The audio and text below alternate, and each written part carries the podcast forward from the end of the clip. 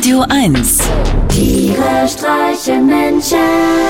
mit Martin Gotti Gottschild und Sven Phantom. Sag mal, Gotti, was hast du denn da?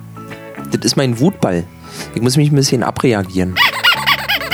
Wie, was ist denn Wutball? Sven, warte mal ganz kurz. Wa- Was macht man denn damit? Also die Frage macht mich schon wieder ganz sauer. Warte mal kurz. Und damit kannst du deinen Stress loswerden oder wozu ist das da? Das ist unglaublich, was du in mir auslöst. Gib mir mal bitte noch kurz eine Sekunde. Sven, ich bin einfach wütend. Ja, wütend, aber worauf? Ich habe gehört, dass Joachim Gauck letztens extra nach Griechenland gefahren ist, um dort nochmal an die Verbrechen der Deutschen während der Nazi-Zeit zu erinnern. Ist das nicht ein feiner Zug von ihm? Na, ich finde das ehrlich gesagt ganz schön fragwürdig. Ich meine, den Griechen jetzt ohnehin schon nicht so gut. Da muss man ihnen jetzt nicht schon wieder so eine Angst einjagen. Ja, aber guck mal, die Griechen, die haben immer so ein schönes Wetter da unten. Ich glaube nicht, dass es denen so nahe geht. Wie du meinst also, bloß weil es warm und hell ist, jetzt den Leuten da automatisch gut? Ja, auf jeden Fall. Ich meine, überleg doch mal, neulich war doch auch bei uns hier in Berlin so schönes Wetter, 17 Grad. Ging's dir ja nicht auch super? Gemischt.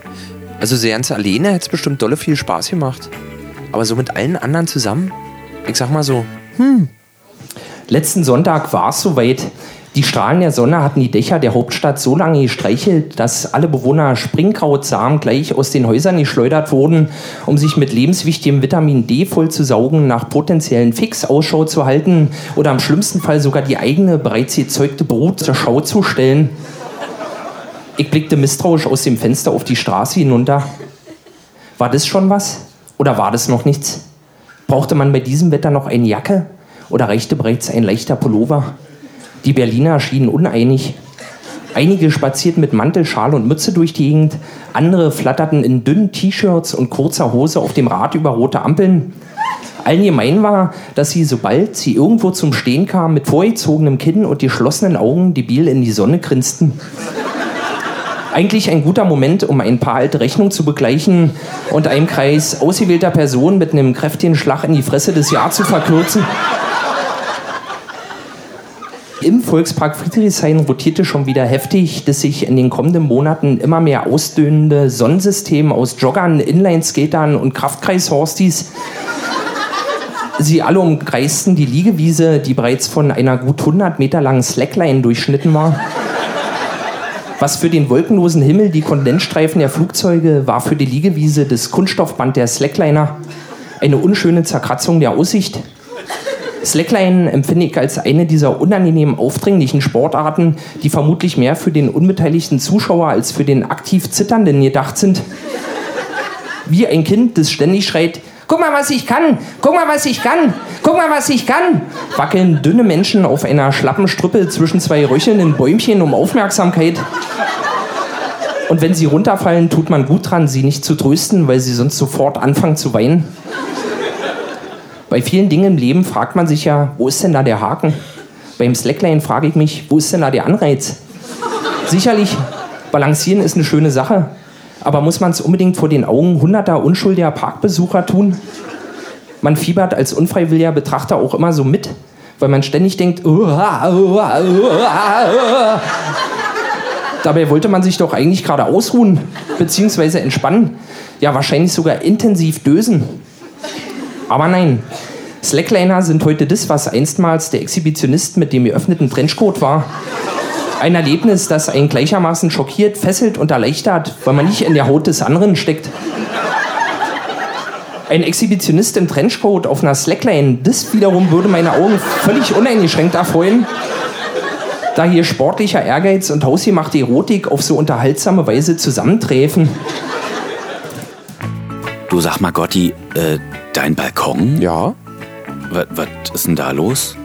Achso, wegen der Blumen da. Meine, meine Freundin, die hat hier so ein bisschen äh, verziert.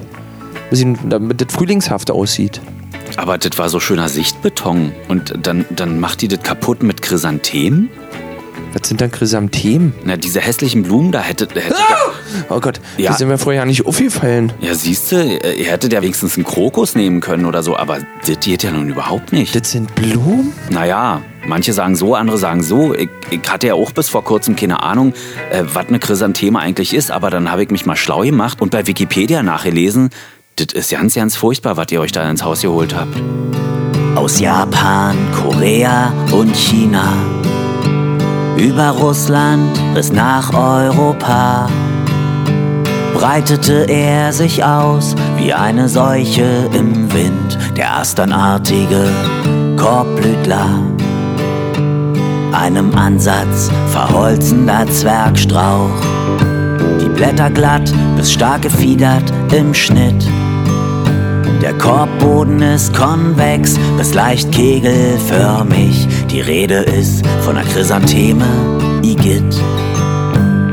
Die Ratte unter den Pflanzen, die Akne unter den Blumen.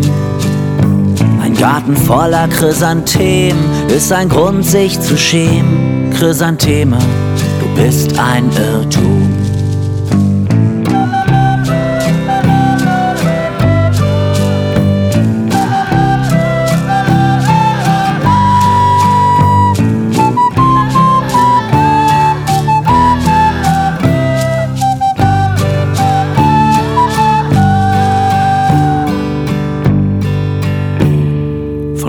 Weiß, Gelb, Rosa bis Purpur leuchten die Blüten einfallslos und ordinär.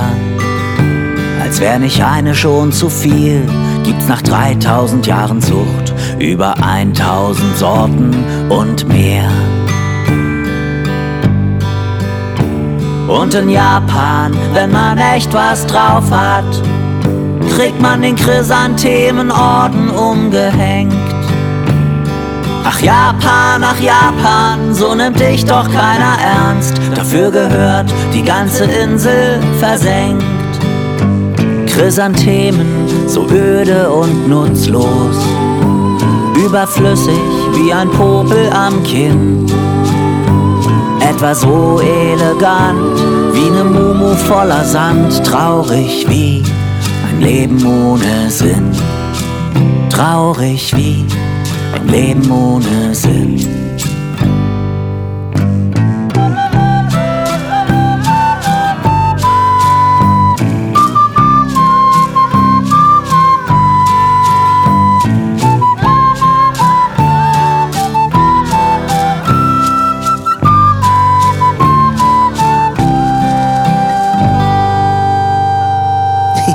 Also Sven, du traust dich was. Du, aber meine Mutti sagt auch immer, Pustel, Eiter und Exem, ich lieber nehmen als Chrysantem. Tiere streichen Menschen. Immer freitags in der schönen Woche auf Radio 1.